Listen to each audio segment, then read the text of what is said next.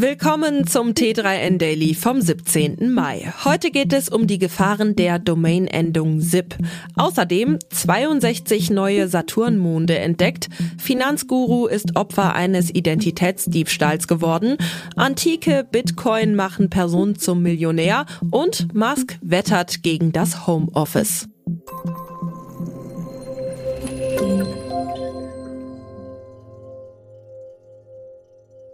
Seit kurzem sind für alle Interessierten Domainnamen mit der Endung .zip zu haben, also ZIP.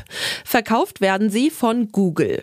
Sicherheitsexpertinnen warnen allerdings schon davor, Einige der SIP-Domains sollen bereits aktiv von Cyberkriminellen genutzt werden.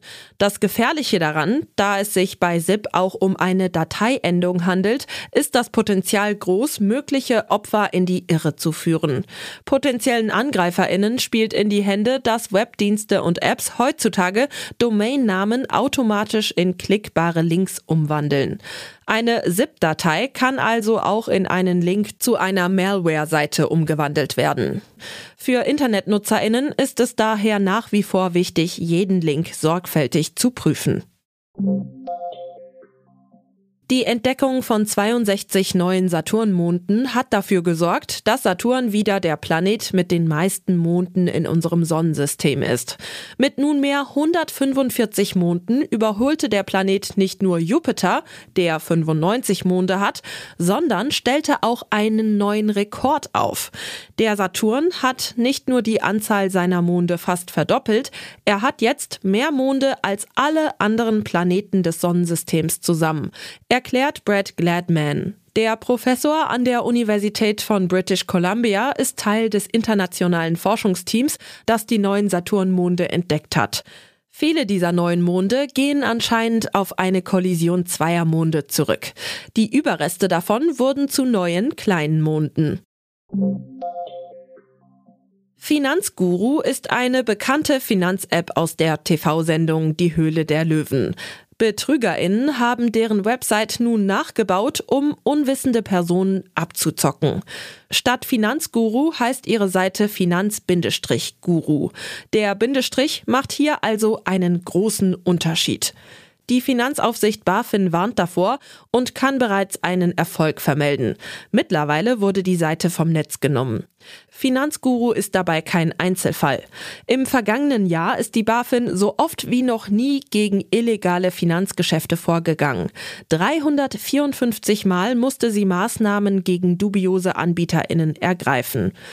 Gern bedienen sich die Kriminellen bei den Namen lizenzierter Unternehmen, um ihren Fake-Angeboten einen Anstrich von Seriosität zu verleihen. Unternehmen, die Opfer eines Identitätsdiebstahls werden, können unter abuse.registrar.eu eine Meldung abgeben, um die Website offline nehmen zu lassen. 2250 investierte US-Dollar sind nun 3,75 Millionen Dollar wert. Über diesen beeindruckenden Wertzuwachs kann sich eine Person freuen, die 2011 eine Wallet mit Bitcoin erworben hat, deren Wert heute sehr, sehr viel höher ist. 139,7 Bitcoin hatte die Person 2011 für die 2250 Dollar bekommen. Das Spezielle an der Geschichte, die Wallet war zwölf Jahre nicht aktiv, ehe sie nun reaktiviert wurde.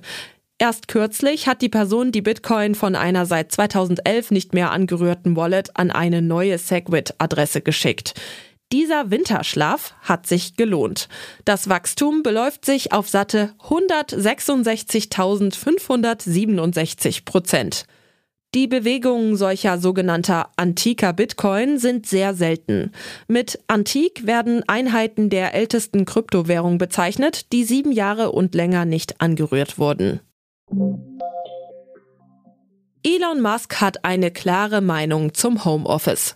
Zu Hause arbeiten sei moralisch falsch und unfair gegenüber den Arbeitnehmerinnen, die nicht von zu Hause arbeiten können, so der Tesla-Boss in einem Interview. Seine Forderung lautet, Homeoffice-Fans sollten von ihrem hohen Ross herunterkommen. Musk ist davon überzeugt, dass Menschen produktiver sind, wenn sie sich persönlich treffen. Ähnlich denkt OpenAI-Chef Sam Altman.